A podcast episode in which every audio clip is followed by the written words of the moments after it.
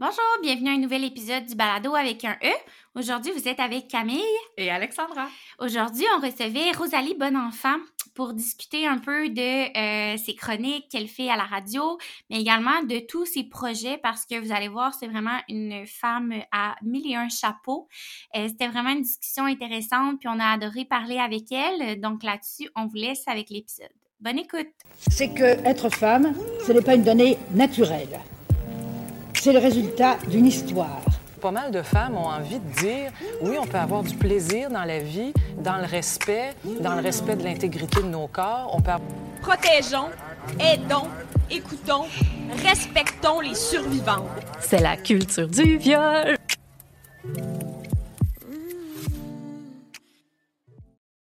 Allô Rosalie? Salut Camille! Merci beaucoup d'avoir accepté notre invitation au balado. On est vraiment contente euh, de te recevoir. On est deux grandes fans de tout ce que tu fais, tout ce que tu écris, tout ça. Merci tellement à vous de m'avoir invité. Bonjour Alex, ça me fait vraiment oui. plaisir. Allô Rosalie. Merci. On avait goût de commencer en te présentant euh, pour les gens peut-être qui ne connaissent pas, qui écoutent le balado. Selon ta page Wikipédia, tu as quand même beaucoup de chapeaux. Fait qu'on dit t'es actrice, collaboratrice, animatrice, scénariste, conceptrice, auteur, chroniqueuse. Fait qu'on voulait savoir comment toi tu te décris, surtout autre que la fille de Mélanie Ménard. ah mais tu vois, j'ai de moins en moins de la fille de Mélanie Ménard, j'ai de plus en plus "Oh oui, t'es une humoriste, tu me fais rire avec ta petite voix aiguë." Euh, non, ça c'est pas la même, mais euh, je tiens à préciser déjà c'est pas moi qui ai fait cette page euh, Wikipédia. Euh, comment je me définirais? Je pense que si c'était que de moi, je me définirais pas par le travail à la base. Je suis peut-être pas assez euh, une fille je veux pas dire qu'il est motivé par le travail, mais c'est pas, c'est vraiment pas euh, par là que je me définis en premier. quand je me présente à, à quelqu'un dans un bar, jamais je parle de ma job avant autre chose. Mais euh, je pense que je suis plus habitée par le, le jeu puis l'écriture. On dirait que je réponds, euh, je réponds et actrice parce que c'est un peu vers là que j'ai toujours voulu me diriger. Puis tout le reste qui est connexe est arrivé de façon purement fortuite. j'ai pas nécessairement cherché ça, fait que je me définis moins de cette façon-là. OK. Écoute, on va commencer par une question aussi tout à fait très simple. C'est qu'est-ce qu'être féministe pour toi? D'abord, est-ce que tu te définis comme féministe? Oui. Ah. tout à fait. Puis c'est drôle parce que c'est arrivé sur le tard dans ma vie. Tu sais, quand j'avais peut-être 17, 18 ans, je tenais un discours qui ressemblait à ben oui, mais moi, évidemment, je suis pour l'égalité, mais je suis quand même pas féministe. Là, tu sais, je pense que notre rapport à mm-hmm. ce mot-là a beaucoup changé dernièrement, dans les dernières années. Donc, j'ai compris que j'étais féministe et que je l'avais toujours été. Euh, pour moi, le féminisme, ben déjà, ça prend, ça prend de l'intersectionnalité, évidemment, parce que c'est pas quelque chose qu'on fait pour soi. C'est quelque chose qu'on fait réellement pour l'égalité. Pour moi, le féminisme, c'est pas de vouloir sauver les femmes, c'est de vouloir rétablir la façon dont le patriarcat nous socialise pour le pire, en fait. J'ai l'impression que ça nous contraint autant les hommes que les femmes, que les personnes non binaires. Euh, je pense que pour moi, le féminisme, idéalement, ce serait de, de se battre pour une liberté en tout point. Une liberté euh, oui, évidemment, euh, de sécurité et financière et sexuelle, mais une liberté de s'assumer, je pense, dans tout ce qu'on est. si on ramène ça un peu à l'Occident, parce que, évidemment, après ça, les, les, causes sont beaucoup plus grandes ailleurs dans le monde. Mm-hmm. Mais pour moi, ce serait ça, oui, ce serait, ce serait de d'essayer d'intégrer un regard qui nous permet d'accepter chaque femme pour ce qu'elle est, dans tout ce qu'elle est, avec ses nuances et ses contradictions. Pour vous, c'est quoi être féministe? Oui, tu veux pas nous partir là-dessus? Ah non, oh, j'ai pas le droit de vous renvoyer les questions. ben oui. Ben oui. Mais je voulais juste souligner que c'était magnifique la manière que tu le décris, du fait que on le fait pas juste pour nous, tu sais, on le fait vraiment pour toutes les femmes, puis essayer vraiment de se battre pour c'est ça, des fois, je me dis, on se bat pourquoi alors que ça serait tellement. Ça devrait tellement être d'emblée d'avoir les mêmes droits, d'avoir les mêmes. Euh, tu sais, fait que, en tout cas, je trouve ça vraiment beau de la manière que tu le décris. Pour vrai, je pense que ah. ça me rejoint énormément. Puis, euh, justement, aussi, le mot féministe, comme que tu disais au début, euh, c'est justement la tournure du mot, on dirait que des fois, ça fait peur aux gens. Puis je pense que moi aussi, j'ai eu cette réflexion-là quand Mhm. j'étais plus jeune de, ben, tu sais, oui, je veux l'égalité, mais je je suis pas féministe. On dirait que c'était comme tellement négatif.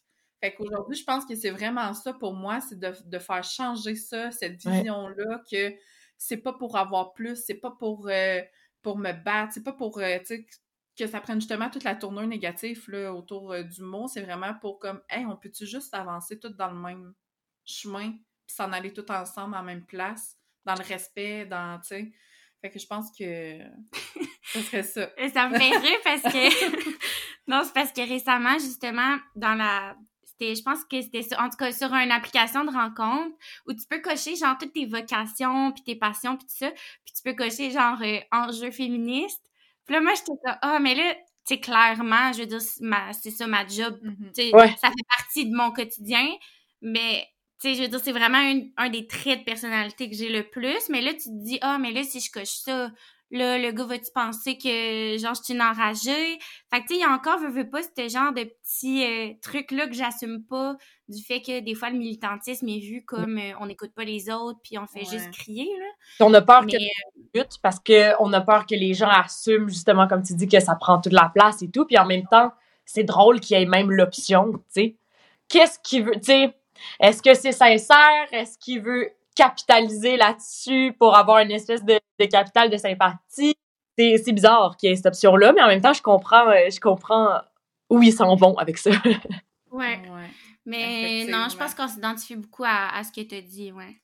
Puis, tu sais, t'as dit, dans le fond, que vers 17-18 ans, comme, t'as comme eu un peu comme l'éveil un peu par rapport à ton féminisme, mais est-ce que, quand tu y réfléchis, est-ce qu'il y a eu un moment vraiment clé qui t'a dit, hey, moi, je suis vraiment féministe, puis je, je vais aller dans ce sens-là, je vais défendre euh, tout ce qui s'en englobe, euh, une situation ou un exemple ou... euh, je me rappelle, je, je pourrais pas nommer un moment précis, mais je pense que ma réflexion sur ma propre, ma propre conception du féminisme, en fait, c'était après avoir écouté une entrevue de Lise Payette. hmm. Puis c'est là que je me suis dit, OK, ben dans le fond, tu sais, j'ai tout le temps été un peu de même, un peu rebelle, un peu en train de questionner l'autorité, de me demander pourquoi on m'empêche quelque chose qu'on laisse euh, qu'on laisse les gars faire. Tu sais, ça ça m'a tout le temps habité. Je veux dire, j'étais un enfant, puis la prof dans la classe disait OK, les gars, j'ai besoin de bras pour déplacer des chaises. Puis moi, j'étais la première à me lever à essayer de prendre plus de chaises que les gars. Ça m'a tout le temps habité, puis je pense que j'ai jamais pu le nommer. Puis quand j'ai quand c'est devenu un peu euh, un, sujet plus au goût du jour là dans l'air du temps, mais j'ai commencé à lire des essais féministes, puis j'ai découvert euh, j'ai découvert Virginie Despentes, puis Lily Boisvert. Clairement mon mon, mon, mon initiation dans le monde féministe c'est pas faite euh, en toute douceur là. Moi je suis passée pour l'égalité mais je suis pas féministe à je lis Virginie Despentes puis ça devient mon idole puis euh, je me ferais tatouer ses phrases, tu sais. C'est drôle que tu. euh, Écoute, je trouve que ça plonge vraiment bien ma prochaine question, justement, que je vais te poser. C'était pourquoi les garçons se croient plus forts que les filles? Tu sais, justement, pourquoi qu'on dit, hey, j'ai besoin de bras, euh, les gars, venez-vous-en, tu sais, puis alors que, Colin, moi aussi, là, je suis capable d'enlever là, quatre chaises en même temps, puis je vais te déplacer tes meubles, puis tu sais. Plus fort physiquement, tu veux dire? Ben, je pense qu'on voulait dire dans l'intégralité, tu sais, on voit toujours justement l'homme, on dirait supérieur, vraiment dans toutes Ben les oui. sphères, que ce soit physique. Ben, le euh, patriarcat, tout simplement, là, sais, ouais, euh, ben oui, tu m'enlèves les mots de la bouche. Complètement. Mais écoute, je peux pas me pro- tu sais, je peux pas me prononcer euh, sur une question morphologique là parce que je suis clairement pas assez calée pour déterminer si c'est vrai que à charge égale un homme est plus fort. Mais je pense que il y a quelque chose qui se joue, tu sais, je parlais un peu de la socialisation tantôt, il y a quelque chose qui se joue dans nous les filles, on est élevées en se faisant dire qu'on a plus de valeur si on est poli, si on est discrète, si on est conciliante, si on est sensible. Tandis que les gars se font élever en se faisant dire qu'ils peuvent tout aller chercher, ce qu'ils veulent, que ça leur est dû presque. Tu sais, il y a- il y, a un peu moins ce besoin-là, j'ai l'impression, de se prouver. Ça, c'est prouvé dans les statistiques. Tu euh, à compétence égale, un, un homme a plus de chances de se présenter pour un poste, même si, ben pas à compétence égale dans ce cas-là, mais je veux dire, à- un, un homme a plus de chances de se présenter dans un poste pour lequel il est sous-qualifié, alors qu'une femme qui est surqualifiée pour une job va peut-être sentir qu'elle a moins sa place. T'sais, on est comme conditionné pour douter de nous, parce que j'ai l'impression que les gars qui ont, qui ont peut-être moins appris à faire attention, puis à se checker, puis à être, à être surconscient d'eux-mêmes, Ouais. ça doit venir avec un, un espèce, effectivement, d'état de, de supériorité. Tu sais, moi, je veux dire, si je marchais le soir puis que j'avais jamais peur pour ma sécurité, sans doute que, que ça jouerait dans ma tête puis que j'aurais un peu l'impression que, pas que tout m'est dû, mais que j'ai moins de preuves à faire, peut-être. Ouais. Puis j'ai moins de, de- j'ai moins de questions à me poser ou euh, Mhm. Mais oui. Puis après, tu sais, je pense pas non plus que les gars. En fait, je pense pas non plus que tous les gars se croient supérieurs. Je pense qu'il y a bien des gars qui rencontrent des écueils puis qui ont pas nécessairement non plus les outils pour les adresser. Puis ça, c'est c'est tout aussi grave, tu sais. Ouais. Mais Non. je- c'est ça. Je pense pas que le problème, c'est les gars. Je pense pas que le problème, c'est les filles. Mais, mais la façon dont on est euh, élevé en rapport à notre genre, je pense que c'est surtout Ouais. ça le problème. vraiment au niveau de la socialisation, en fait. Mm. Vraiment ça qui. Puis tu sais, nous, je pense que c'est quelque chose qu'on apprend vraiment quand on rentre ici. Justement, comment, à quel point, depuis, je veux dire, l'enfant n'est même pas né, puis on est déjà en train de le socialiser, puis on est déjà en train d'y attribuer des qualités, des termes.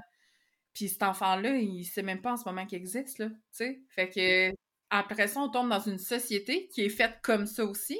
Tu sais, je veux dire, euh, va te promener, on, mettons qu'on rentre dans un magasin de jouets, ben la rangée des petites filles, ça va être tout qu'est-ce qui est le prendre soin, d'être toujours d'être dans, dans, le care de l'autre, de prendre soin, tu sais, des trucs de de, de, de, de, jouets de poupées, de trucs ménagers. Puis quand on tombe dans la rangée des garçons, là, on tombe dans- vraiment dans des métiers, là, pompiers, policiers, euh, euh, super-héros, là, qui est là pour euh, justement sauver, Mhm. là, on dirait, le monde, là.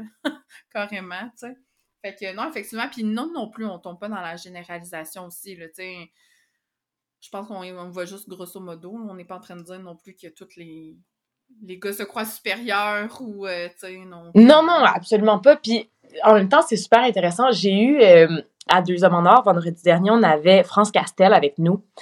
Puis j'ai senti une espèce de, clash de génération parce qu'on parlait justement de la responsabilité des hommes de prendre soin des femmes. Puis moi, je crois un peu qu'il y a de ça. On, on dit très jeune aux garçons, il faut que tu fasses attention aux filles, il faut que tu prennes soin d'elles, comme si on était plus fragile, puis comme si justement on n'apprenait pas par nous-mêmes à être capable de mettre notre pied à terre puis de se défendre. C'est un peu ça que France disait, tu sais, elle disait les femmes aussi ont une part de responsabilité dans leur réponse aux attentes des hommes. Tu sais, je pense qu'elle expliquait un peu que nous aussi, on doit se responsabiliser puis apprendre à, à comprendre qu'on a de la valeur, même si on se respecte puis qu'on impose nos limites. Puis je me rappelle que sur le coup, ça a été super confrontant. Puis tu sais, c'était c'était très euh, clashant là, co- comme idée parce que moi j'étais comme attention là qu'est-ce que tu dis les... c'est pas parce qu'une femme va dans une chambre d'hôtel qu'elle est responsable de ce qui y arrive tu sais mais je pense que dans, dans l'essence il y a un peu de ça aussi tu sais on, Ah, ouais. on, on peut, je crois, apprendre à se fier sur nous-mêmes puis à pas avoir besoin d'un homme pour veiller sur nous. Effectivement. Parlant de femmes qui font les choses pour elles-mêmes, et on voulait quand même aborder le fait que tu as eu ton premier comme grand rôle dans un film euh, en 2021, le film Inès. Oui. Et on voulait savoir un petit peu comment tu avais trouvé ça, l'expérience de, tu sais, vraiment comme être en premier plan dans un film. Comment tu as reçu aussi les critiques par après? Je sais pas les critiques, comment ça, ça a été? Euh, C'était-tu plus positif? C'était-tu tranché? Tu sais qu'on était très, très, très favorable euh. Envers, en tout cas, envers ma performance. J'avoue que ça m'a fait beaucoup de bien au sentiment d'imposteur. Euh, ça a été une expérience euh, complètement transcendante. C'est ce dont je suis la plus fière dans ma vie jusqu'ici. Euh, Inès, c'est- c'est une fille qui est pas si loin de moi, ou en tout cas de, de celle que j'ai déjà été dans son rapport à, à la vulnérabilité, puis dans sa quête de sens, puis dans peut-être sa compulsivité aussi.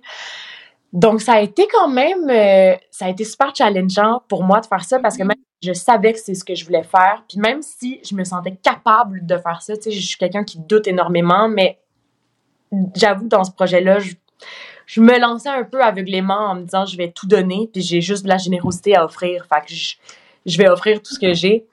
Mais c'est c'est ça. Ça a été euh, particulier. Ça a été très physique comme expérience aussi, puis on s'en rend pas compte parce que le film est filmé en, en gros plan, puis c'est toujours juste ma face qu'on voit.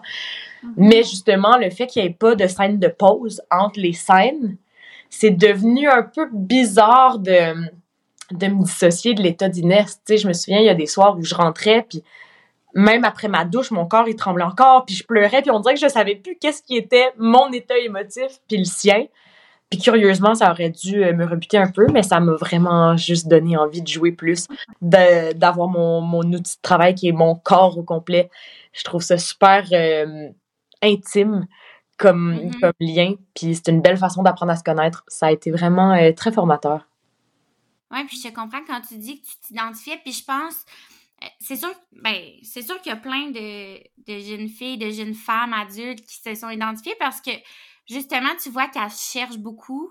Tu sais, Mhm. elle vit des choses difficiles dans sa famille, mais en même temps, elle cherche en tant que femme, en tant que personne. Elle essaye de se différencier de sa famille, de ce qu'elle connaît, comme de son confort.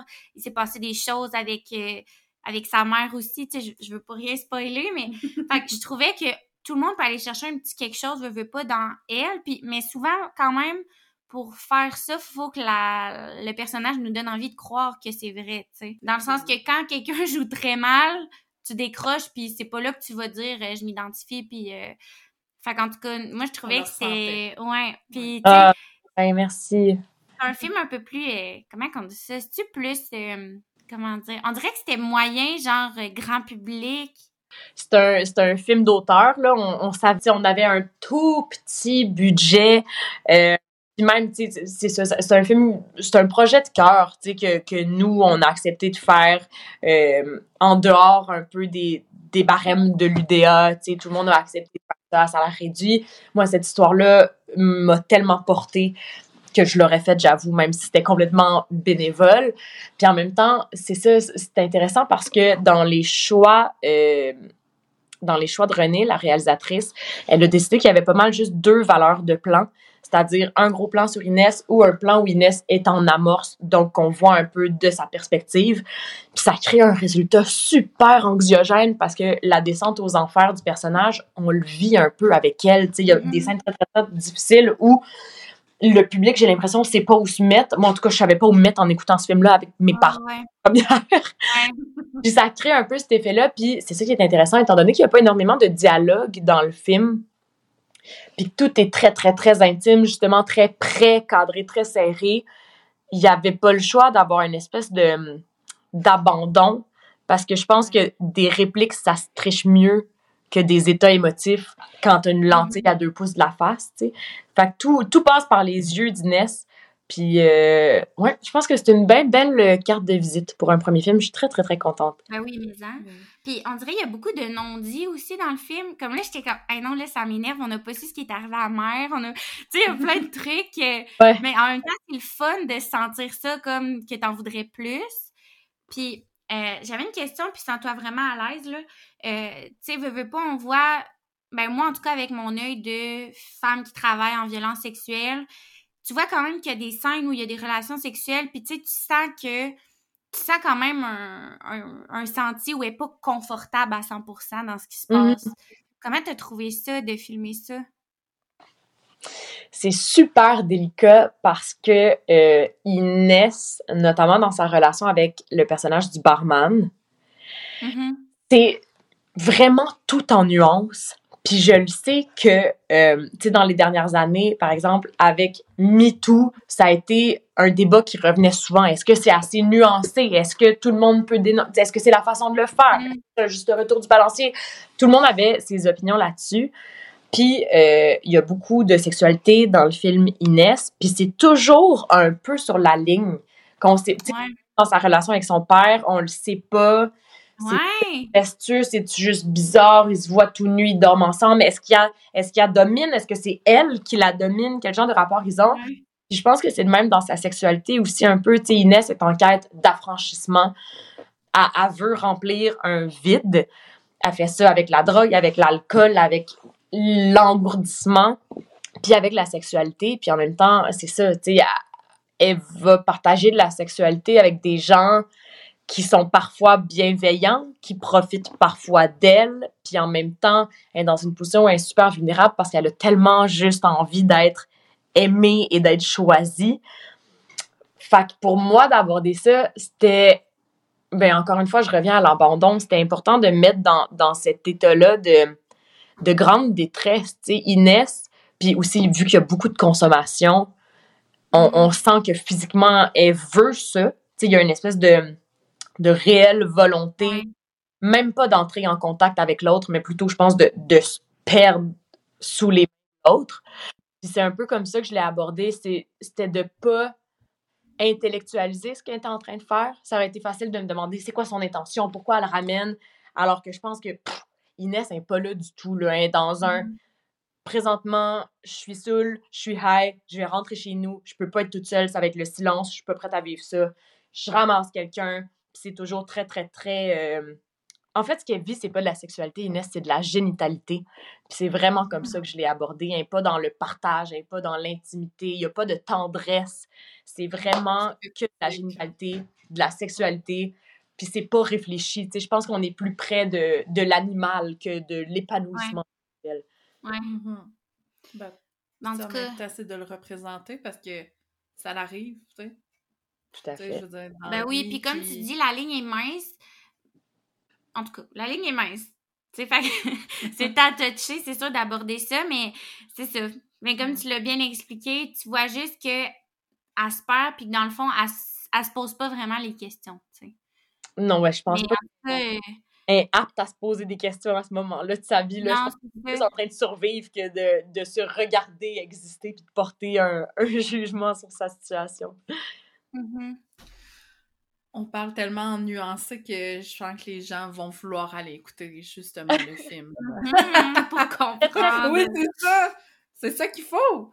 Euh, écoute, on pouvait pas aussi. Là, on dirait qu'on va sauter euh, sur un autre sujet. Ben, en fait, oui, on va sauter sur un autre sujet, hein. On va le dire comme ça. On pouvait pas ne pas manquer le fait euh, que tu as écrit un livre. Oh, vous tes- Ben oui! Ainsi que euh, tes chroniques que tu fais à Énergie aussi. Fait qu'on voulait savoir un peu, tu sais, parce que tu sais, veux, veux pas, t'abordes beaucoup des sujets qui sont fragiles, qui, peut, qui sont encore tabous aujourd'hui. Puis qu'est-ce qui te dit, hey, moi, là, j'ai le guts, là, puis je vais, je vais le dire justement à la radio devant des milliers de personnes, puis on en parle, on y va, on saute dans ça. Tu sais, tu sais, où est-ce que tu es allé chercher ça, justement, cette envie-là de... pas aller chercher ça. c'est venu à moi quand. euh, là, ça fait, je sais plus, ça fait cinq ans, je pense que je fais plus de radio, mais j'en ai quand même fait pendant cinq ans. Puis c'est Mhm. arrivé à moi de la façon la plus. euh, de la plus imprévue qui soit. J'étais allée. euh, on m'avait demandé de faire un bien cuit à ma mère qui faisait de la radio. Oui. Que j'ai refusé à reprises parce que je me disais, ça fera, là, j'en ai, j'en ai assez fait des affaires là, pour montrer que je suis sa fille. Puis finalement, mon agent m'a convaincu de le faire. Je suis allée faire un bien cuit. Puis je me suis retrouvée avec euh, une job, une carte blanche, deux semaines après. Puis je me disais, ben, qu'est-ce que je connais? Je suis spécialisée en rien. Je suis même pas au cégep présentement. Je suis pas formée. Qu'est-ce que je connais? C'est mon regard sur la société. C'est, c'est ma capacité de synthétiser de l'information. Puis je me suis dit, bon, mais peut-être que ça va être ça mon mandat, alors, tu sais, de représenter. J'ai jamais eu non plus la prétention d'assumer que j'étais la voix de ma génération, mais je travaillais quand même avec des gens plus vieux. Puis je le sais qu'il y avait des petites, euh, des petites confrontations dans les idées des fois. Je me suis dit, ben, peut-être que de reprendre des sujets chauds de l'actualité, mais à travers la loupe d'une fille de mon âge, ça peut avoir sa pertinence. Puis je me le suis souvent demandé, tu sais, pourquoi, pourquoi c'est moi qui donne son opinion? Pourquoi ça intéresse plus quelqu'un? euh, pourquoi ça intéresse plus que quelqu'un d'autre? Mais en même Mhm. temps, je me suis dit, si moi j'ai envie de le faire, puis que, en toute humilité, si je pense que je, je sais le faire, ce serait vraiment bête de m'en priver juste par quoi? Par ego, par peur que quelqu'un n'ait pas la même opinion que moi? Je suis pas en train de vous dire que je détiens la vérité absolue puis que c'est plus valide, mais j'aime ça ouvrir la discussion. Puis je suis un peu de l'école de pensée de il faut qu'on puisse parler de tout. Puis à quelque part, on dirait que ça m'appartient pas tant que ça non plus. Tu sais, même si je parle de sujets plus, plus intimes ou plus délicats, ça reste juste une chronique de 100 mots qui résume une expérience. C'est pas tout ce que je suis, c'est pas tout mon vécu par rapport à ça. Fait que j'ai pas, étonnamment, j'ai pas l'impression de me livrer tant que ça à travers les billets d'humeur. Puis pourtant, Ben, comme tu dis, tu Ouais. réussis à bien synthétiser, par exemple. ouais, Parce que souvent, c'est pas, c'est genre euh, deux, trois. Il y en a quelques-unes plus longues, mais sinon, c'est comme deux, trois pages, ouais. des fois par euh, chronique, là. Fait que, tu sais. Mais c'est juste qu'il en ressort beaucoup en peu de texte. C'est ça, tu sais, puis je pense que tu le dis bien dans le sens que j'ai aussi cette, cette notion-là de, de me dire que tout se dit, c'est juste dans la manière de le dire aussi.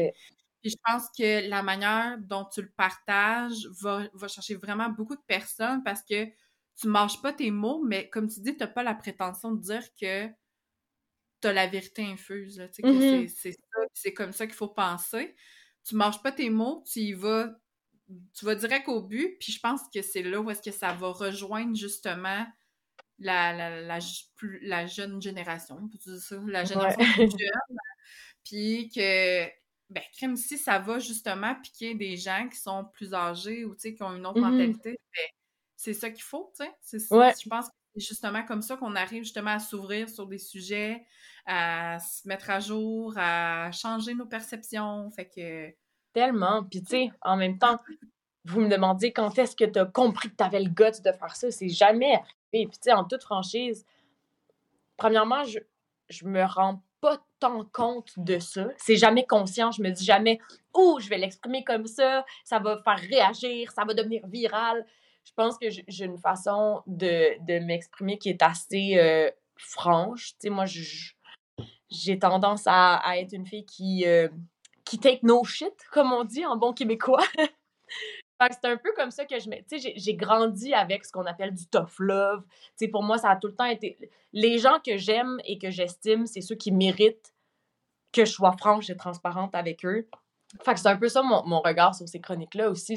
C'est, pas de me dire, ah, je vais vouloir faire réagir. C'est juste que si c'est comme ça que je le pense, c'est comme ça que je vais l'exprimer. Puis c'est, sur- sûrement ça qui fait que les gens se disent, OK, OK, ben moi aussi, je pense un peu de même. Puis la vérité, c'est que je suis terrifiée. J'ai tout le temps peur, je suis tout le temps en train de douter, mais j'essaie de me dire que c'est pas si grave que ça. J'ai, j'ai pas assez d'importance pour commencer à douter d'à quel point je me commets parce que, ultimement, les gens, c'est pas tant je pense, j'ai beaucoup plus de réflexion sur moi-même puis la place que j'occupe dans l'univers que quiconque.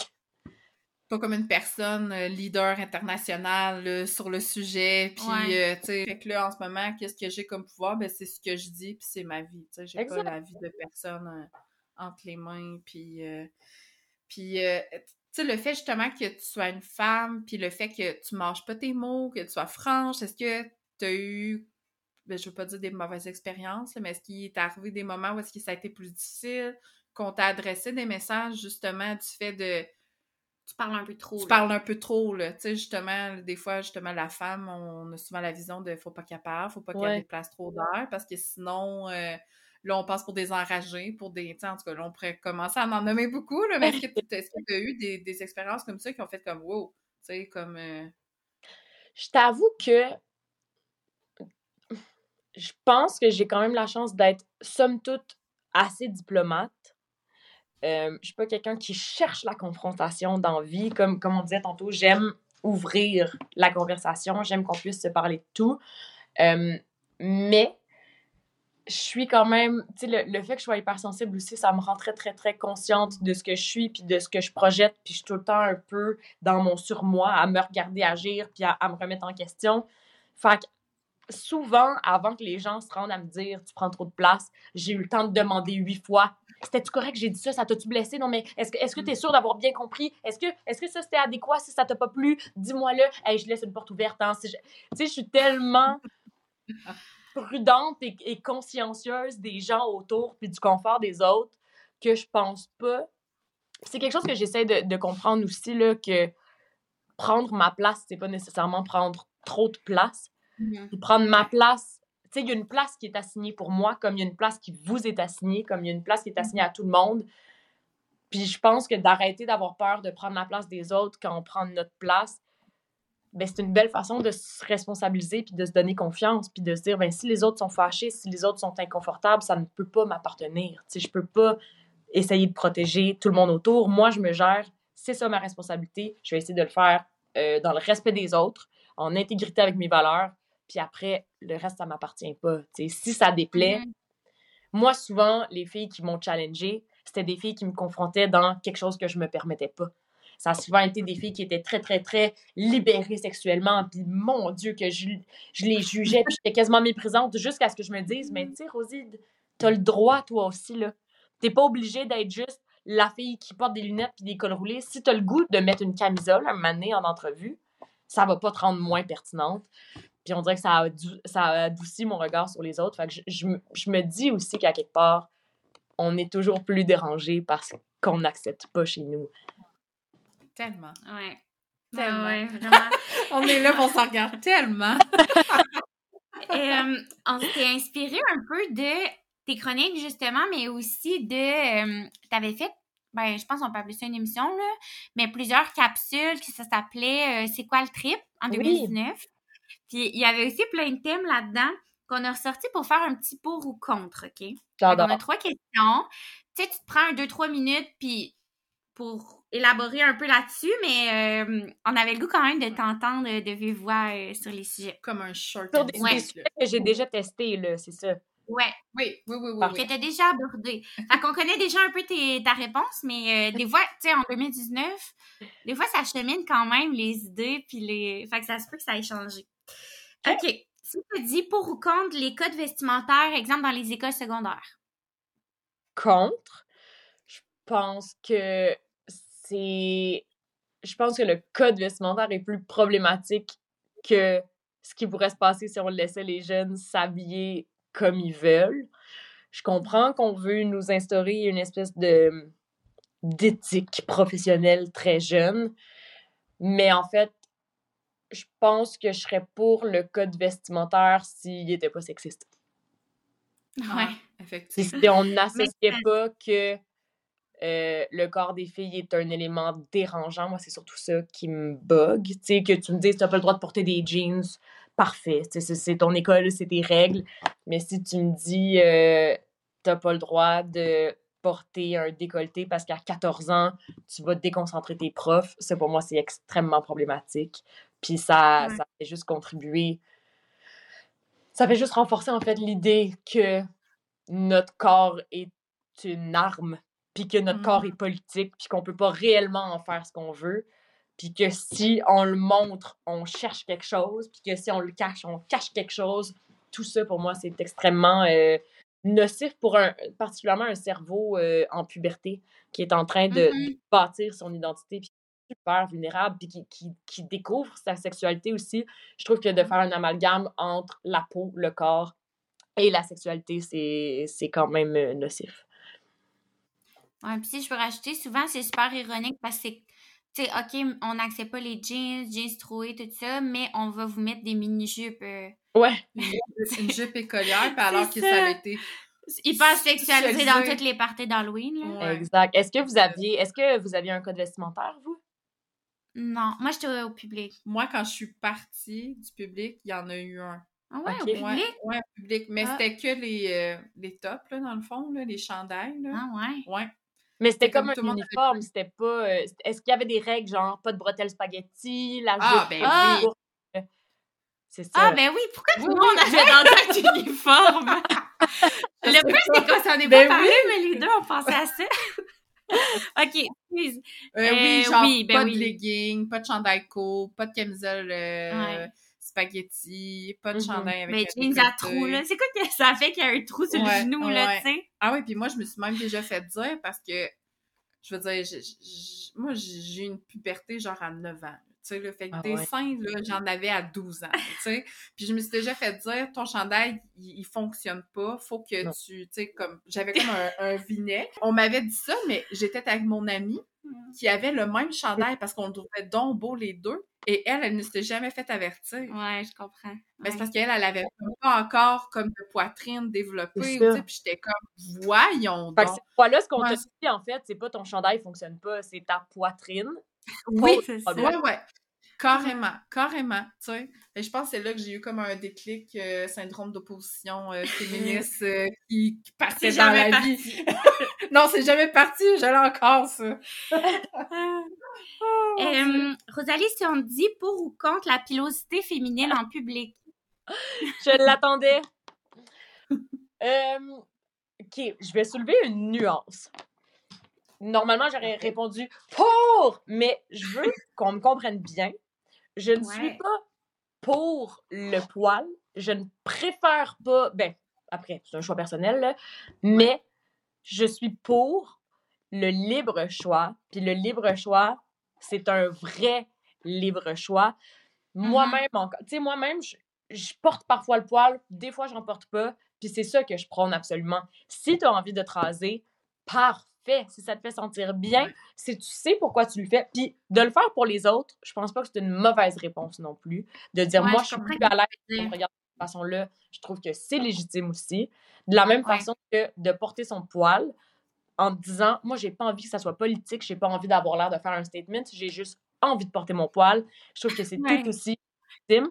Mais le but, ce serait vraiment d'arriver à, à avoir l'impression que c'est un choix personnel, puis que ça nous est pas imposé, puis que, tu sais, Mhm. juste être capable de sortir avec une repousse sans être stressé, puis sans y penser, pour moi, Ouais. ce serait ça, euh, ce serait ça le meilleur des Ouais. mondes. Tout le monde peut réellement faire ce qu'il veut.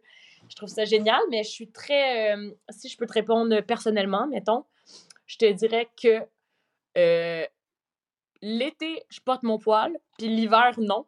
C'est un peu le contraire de ce que tout le monde fait. Ah, C'est que ouais? je me dis, je suis pas tout le temps en maillot de bain, je suis pas tout le temps en short. C'est pas grave. Tu sais, je peux le gérer quand ça me tente. Puis si ça me tente, là, je prends un bain, puis j'ai envie de me coucher dans des draps, puis que ça soit doux. Je peux me raser, tandis que l'été, je suis comme, ah, je vais tout le temps être à la plage, ça me tente pas de commencer à penser à ma repousse. Je vais juste tout le temps avoir des poils et Aux hop, deux jours. ça sera réglé. Ouais, je comprends. euh, ouais. J'adore. J'adore. Est-ce que vous avez déjà euh, testé ça, vous, ou c'est pas quelque chose qui vous intéresse tant que ça? Ben moi, j'étais un peu dans ton mindset de moi, Ouais. ça m'intéresse pas, mais c'est pas Mhm. pour autant. Tu sais, je, je m'en. Honnêtement, là, je m'en contre fou que Ouais. ma collègue se rende pas. Puis, mais je comprends quand tu dis de. C'est pas de dire, ben là, franchement, tu te respectes pas à te raser. Le gars, il serait supposé accepter que tu aies du poil. Ouais, mais moi, si ça me fait plaisir de me raser, oui. je peux-tu bien, tu sais? Ouais. Puis en même temps, je comprends que Ouais. ça choque un peu l'œil. Tu sais, moi-même, là, ça fait des années que je porte des poils. Puis moi non plus, ça m'intéressait pas avant que C'est quoi le trip me propose de le tester puis de me commettre. Puis ça a été un OK, j'ai un mois pour le vivre, on apprivoise ça, let's go, on se lance. Puis encore aujourd'hui, après des années à porter mes poils, je suis tellement pas habituée d'en voir que même si la moitié de mes amies de filles ont des poils de jambes, de pubis, d'aisselles, ça m'arrive de voir, par exemple, une fille dans un resto puis me dire Ah, elle a des poils, je vais avoir la Ouais. Ouais, même si ça ressemble à ouais. mon propre corps, tu sais. effectivement. Mais moi, je suis tellement. euh, je suis dans la même optique que vous deux, en fait. Mm. Puis, Mm. tu sais, des fois, ça va m'arriver, là, genre, euh, je suis un mois, là, je me fais pas les jambes, là, puis... Puis, des- par exemple, tu sais, des fois, mettons, je suis avec mon chum, là, je vais me coller, puis là, je suis comme, oh mon Dieu, hey, ça fait un mois que je me suis pas fait les jambes. Puis là, on dirait qu'il faut que je le dise, tu sais. Ouais. Puis tu sais, c'est là que je me rends compte qu'on est vraiment dans le regard un peu de, la société, parce que lui, il est comme, hey, je m'en fous, là. Ouais. Ouais. Mais C'est revient- juste du poil ses jambes, là. Puis là, je suis comme, ah, ah, ok, c'est bon, tu sais. Mhm. Fait que, tu sais, mais c'est ça. Je le fais, je le fais, puis Mm. je le fais pas, je le fais pas, là. C'est pas... euh, Mais ça revient au même que, tu sais, si tu vois un gars sur la plage euh, jouer au volleyball puis lever le bras, on le remarque même pas, Mais son non, poil. Effectivement. Fait que ça va dans les deux sens. Moi, un gars qui se rase le chest, ça me fait pas un pli, là. On- Chaque personne devrait être responsable Ça- de son poil, puis... Mais oui. Puis ça fait quoi dans ta vie si j'ai du poil en dessous des bras, Ah, mettons? mais il y en a qui aiment, aiment bien se mêler des affaires des autres. Mais en même temps, Dernière parce que le, Vas-y. tu sais, veux, veux pas, le corps de la femme est encore politique. Tu peux pas Ouais, ouais. juste porter ton poil de façon désintéressée sans que les gens Non. assument que tu as quelque chose à prouver ou que t'es donc ben hippie ou que probablement tu Ah, oui. Il y a plein d'amalgames qui se font. Puis en même temps, ce qui est super intéressant, ce que Pamela Dumont, la fondatrice de Mes Poils, dit. Mes Poils, là, pour ceux qui savent pas, c'est un, un mois où on, on nous invite à nous questionner sur notre rapport à la pilosité. Puis elle, ce qu'elle dit, c'est on devrait pas se forcer à aller par-delà notre confort. Si pour toi, mes poils, c'est d'essayer d'avoir du poil en dessous des bras, ça peut être ça. Si c'est d'arrêter de te faire les sourcils pendant un mois, ça peut être ça. Si c'est de te raser un jour sur deux au lieu d'à tous les jours, juste pour voir comment tu te sens, ça va être Mhm. déjà ça. Puis moi, c'est ça que je trouve beau, c'est que c'est une invitation à regarder notre corps pour ce qu'il est réellement, puis à se questionner par rapport à nos vraies réactions, par rapport à Ouais. notre corps. Puis ça, je trouve c'est vraiment grandiose parce que je trouve que ça a un impact sur beaucoup plus que notre rapport à la pilosité, finalement, d'apprendre à, à se regarder tel qu'on est, là, puis, de, puis de se dire que avec l'habitude, notre regard peut s'habituer à quelque chose. Tu sais, moi, la- le, premier, le premier mois que j'avais des poils, j'en revenais pas. Puis un moment donné, je me regardais, puis je le, je le remarquais même plus. Je pense qu'on a quand même une grande capacité d'adaptation qui fait que c'est une expérience super Mhm. intéressante à faire au mois de mai. Ouais, mais hein. Je l'ai marqué. Dernier pour ou contre? Euh, celui-là est un peu plus touché. Pour ou contre se montrer seins nus sur Instagram en tant que femme? Ça, c'est une question sur laquelle euh, mon regard a vraiment changé dans les dernières années. J'avais tendance à dire, gars, tu fais ce que tu veux, mais il faut que tu te questionnes pourquoi tu as besoin de faire ça. Puis je pense qu'en même temps que la question est super pertinente, tu sais. Est-ce Ouais. que on le fait par réel besoin de se libérer? Est-ce qu'on le fait pour répondre à un mouvement de libération? Est-ce qu'on a l'impression qu'on est plus libre de cette façon-là? Mais aujourd'hui, je suis pas mal rendue à dire que. Ah oui, j'étais un peu. Moi aussi, là, voyez, l'autorité, euh, mon petit trouble euh, d'autorité revient. Là, on dirait que j'ai quasiment le goût de le faire juste un peu comme le poil, juste que le monde s'habitue. Oui. Toujours bien juste des seins, puis je sais pas pourquoi. Tu sais, je comprends que les réseaux sociaux, c'est différent parce que ça reste en ligne pour toujours, mais tu sais, moi, justement, avec ma gang de hippies poilus, on passe l'été nu à se glazer dans des rivières. à- Puis tu sais, on s'en rend plus compte au point où quand on prend des photos puis qu'on est nu on se dit « Ah, c'est vrai, on peut pas mettre ça sur Instagram. Parce que, bon, moi, je travaille dans le une responsabilité, toi, en plus. que quoi? Un Ben, t'as un following, donc tu es responsable des gens qui te suivent. C'est ça. C'est Mais ça tu vois, pour moi, être seins nu, c'est pas non plus un peu comme les poils. C'est pas un statement. Mais c'est non. Mais non. mes amis de gars, ils se bronzent le torse. Fait que pourquoi nous, on se bronzerait pas le torse? Puis de, de voir cette dynamique-là dans mon groupe d'amis, tu sais, ça a beau être une petite chambre à écho, ça me donne quand même espoir qu'un jour, il va y avoir de plus en plus de garçons comme ça qui peuvent voir leurs amis de filles nus seins ou même toutes nues dans la forêt sans nécessairement les sexualiser, sans qu'il y ait un malaise, sans qu'ils Ouais. qu'ils sachent plus comment se placer. Puis je me dis, effectivement, tu sais, moi aussi, je suis rendue à un point où la nudité de mes amis me confronte plus. Je trouve ça normal, puis je trouve ça super beau, je trouve ça super sain même. Fait que c'est Mhm. sûr que si Instagram pouvait ressembler à ça, je trouverais pas ça triste, mais malheureusement, je pense qu'on n'est pas là pour l'instant, puis qu'il y a trop de monde bizarre pour que moi, je me sente en sécurité de le faire. Après, si Ouais. gens veulent le faire, euh, je serai pas la première à, à lever un drapeau rouge, certain. ah. mais, encore une Non. fois, ah, je suis fatigante avec mes nuances, mais je reste quand même dans l'optique que sur les Ouais. réseaux sociaux, il y a des très jeunes filles qui sont là, qui ont peut-être Ouais. pas tous les outils pour comprendre qu'est-ce qui est de l'épanouissement, de l'affranchissement, un désir de plaire, qu'est-ce qui est de la sexualisation.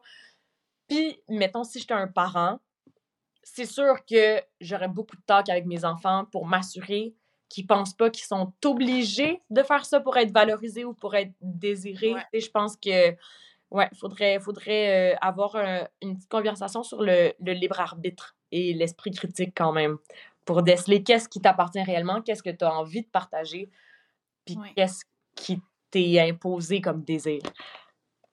Mais j'aime ça que tu nuances parce que Ouais, pas tout aussi. est noir ou blanc. Puis c'est ça qui est le fun avec des pour ou contre. Là. Tu sais, je veux dire, il y a toujours moyen de.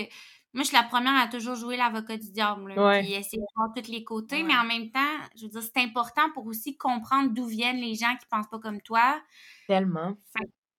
Puis comme je t'ai dit. Vous m'aviez dit pour ou contre, t'as rien que le droit de dire oui ou non, j'aurais été bien embarrassée. Ouais. Ouais.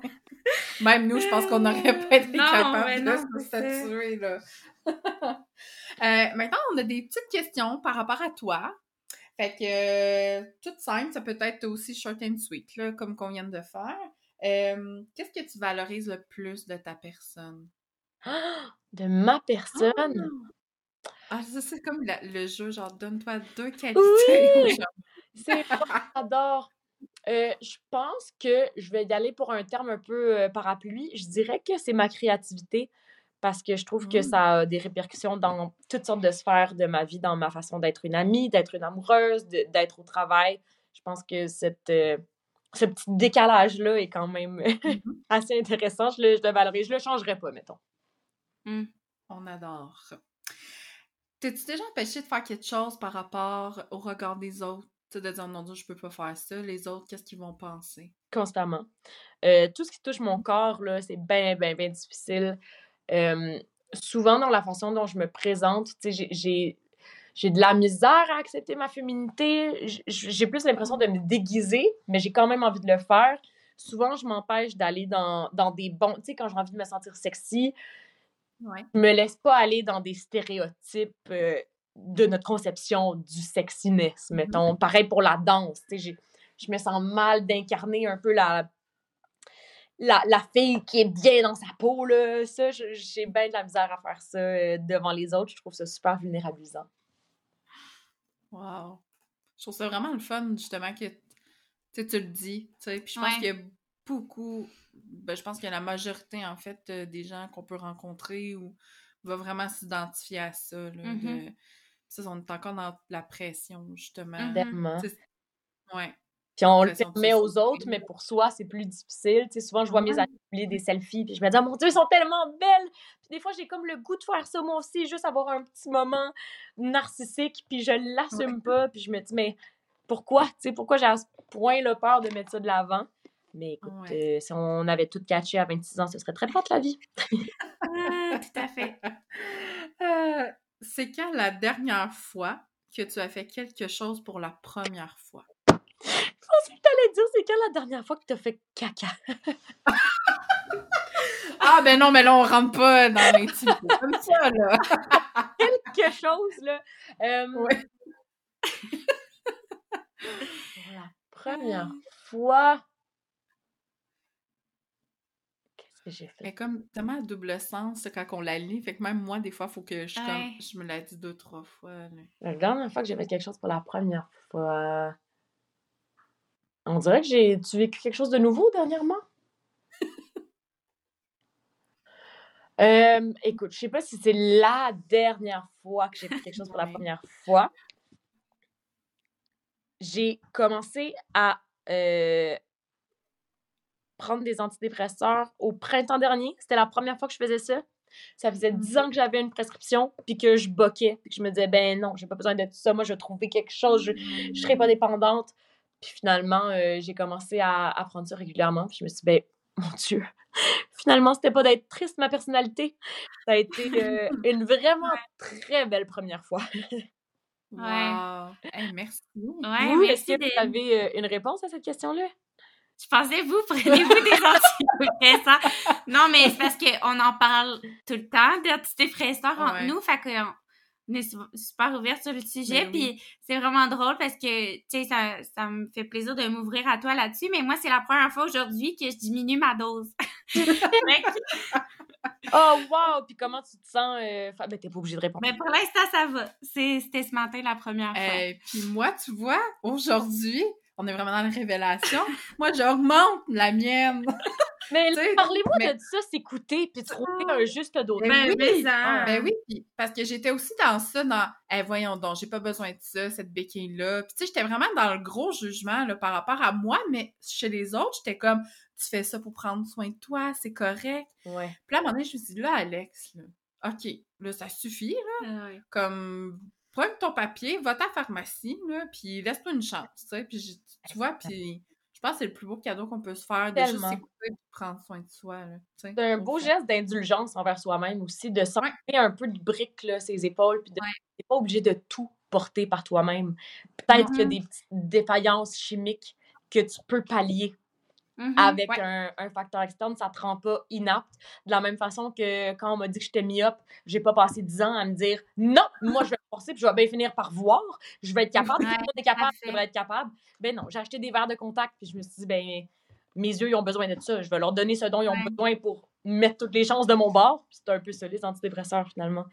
Wow. Ouais. J'aime vraiment la comparaison. Mais c'est comme Hein? l'image euh, que j'ai vue. euh, c'était pas toi que j'ai montré, mais c'est une image de quelqu'un qui dit à l'autre euh, Ah, arrête donc d'être anxieux.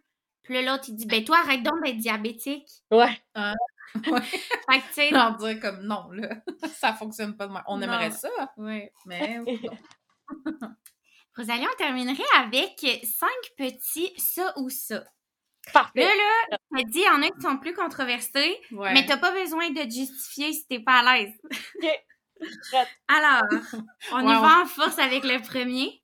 Patrick Lagacé ou PY?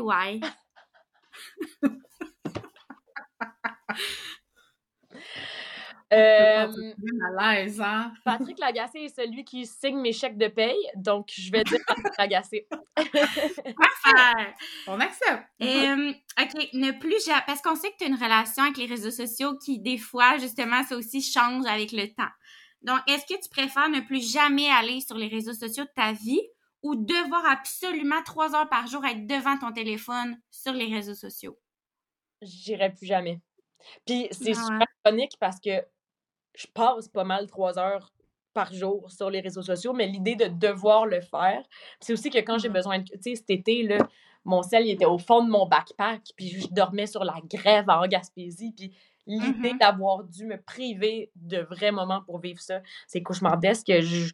Écoute, vous... vous me ferez des soirées où vous me raconterez les bons mimes de la semaine, là. Je vais m'en passer.